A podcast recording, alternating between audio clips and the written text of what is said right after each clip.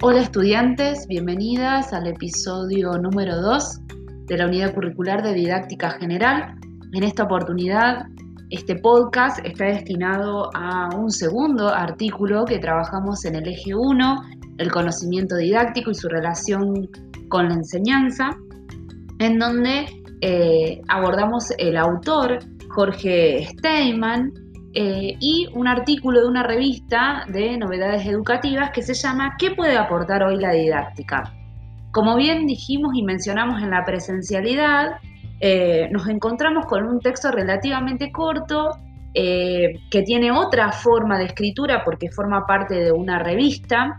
Entonces nos encontramos con un texto en donde las ideas son claras, concisas, no hay mucho desarrollo teórico, lo cual eso permite ordenar de una manera más clara las ideas que propone el autor y haciendo un comentario, digamos, recorriendo la, propuesta de, de, Steinman, nos invita a, revisar ¿sí? Eh, cómo es que eh, este campo disciplinar, que es la didáctica, se fue construyendo a lo largo del tiempo, cuáles fueron sus principales eh, desafíos y problemas como campo de conocimiento teórico. ¿sí? De hecho, él en el, al inicio del texto comienza diciendo esto de, bueno, él le gustaría plantear en el artículo cómo es que se construye el saber didáctico, cómo fue que se construyó este campo de saber, ¿sí? Entonces, en una primera parte comienza planteando, digamos, los diferentes paradigmas sobre los cuales la didáctica se fue posicionando como campo de conocimiento. Y esto, este me parece que este texto les resultó de una manera sencilla entenderlo a la mayoría, eso es lo que pude ver en el, en el encuentro presencial, pero no está además una mediación, otra mediación, para garantizar, como dijimos, la comprensión de las ideas. Ya vimos a través del aporte de Camiloni eh, la justificación de por qué necesitamos estos saberes en la formación docente. Y son sobrados los motivos, ¿sí? Recuerden que ella presenta ocho argumentos en donde sostiene desde las prácticas de enseñanza, pasando por el diseño curricular hasta la planificación y elaboración de materiales y recursos, como eh, aportes como áreas o, saberes que la didáctica nos permite eh, acceder para poder responder a, esas, a, estas cuestiones que, son, que forman parte del, campo del oficio de enseñar.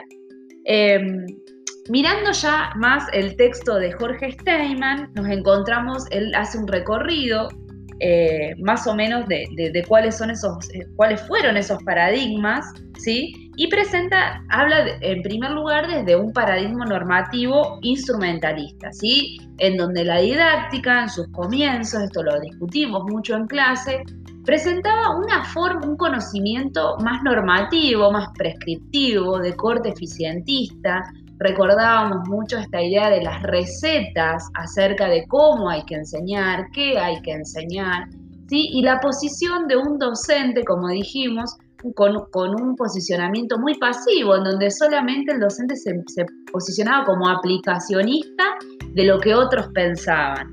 ¿sí? Esa era la, idea básica de lo que ofrecía la didáctica en ese momento eh, y, eh, como bien dijimos, normaba, y eh, prescribía eh, las condiciones eh, sobre las cuales había que enseñar. ¿sí?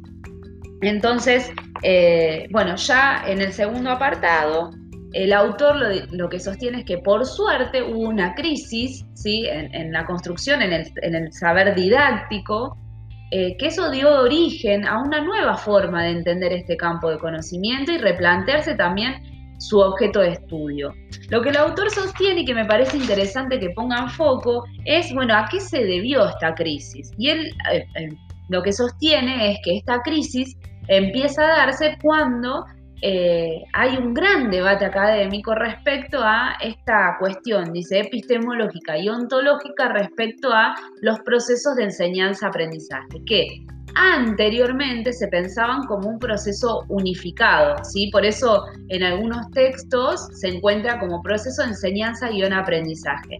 Esa em, concepción, ¿sí? eh, se puso en discusión porque en realidad lo que se empieza a, cuestionar es si realmente las prácticas de enseñanza eh, llevan o, construyen aprendizaje. Entonces, eh, esto empezó a entenderse como procesos totalmente distintos, y el aprendizaje es un proceso interno, complejo, que lidera el sujeto que aprende, mientras que la enseñanza es, una, es un oficio que lidera que lidera otro sujeto y que para eso debe formarse.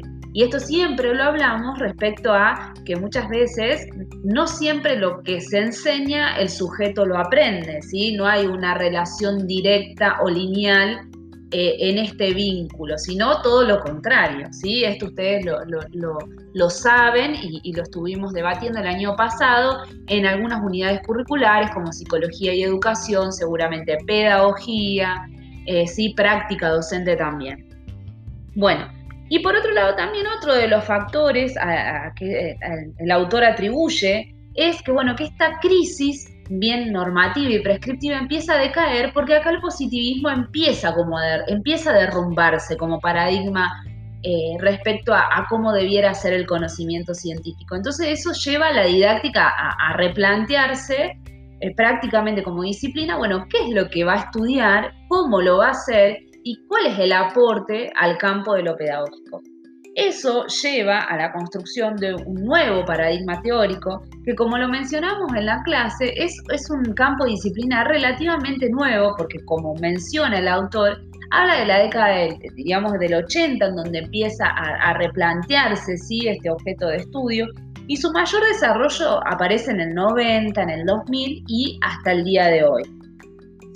Este paradigma interpretativo positivista ¿sí? empieza como, como a pensar, eh, dijimos, em, este interpretativo crítico en realidad, perdón, me, me salté un apartado, empieza a plantear y a decir, bueno, en realidad lo importante de la didáctica tiene que ver con eh, la interpretación de lo que pasa en el aula. Entonces, cuando uno interpreta ese escenario, ese microespacio dentro de la institución, eh, va a permitir de alguna manera interpretar el aula, lo que sucede en la sala o en el grado, poder tomar decisiones pedagógicas. O sea que pasamos de una receta al salto, a un salto cualitativo muy grande que es, bueno, pensemos qué pasa en el aula y en función de lo que pasa en el aula, ¿sí? vamos tomando decisiones.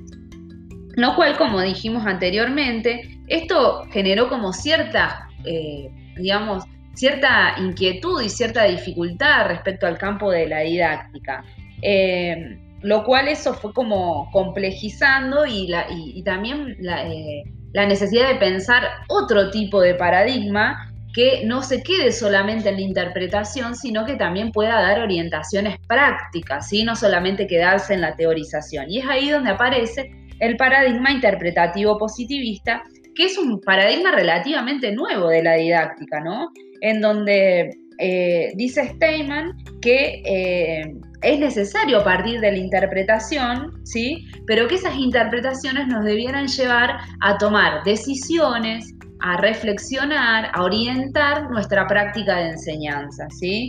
Eh, entonces, la idea del autor es, esto de volver a construir un discurso sobre qué hay que enseñar, cómo hay que enseñar, cuándo enseñar, y eso tiene que ver justamente con, lo que el docente va interpretando, va analizando y va reflexionando sobre ese hacer, ¿sí?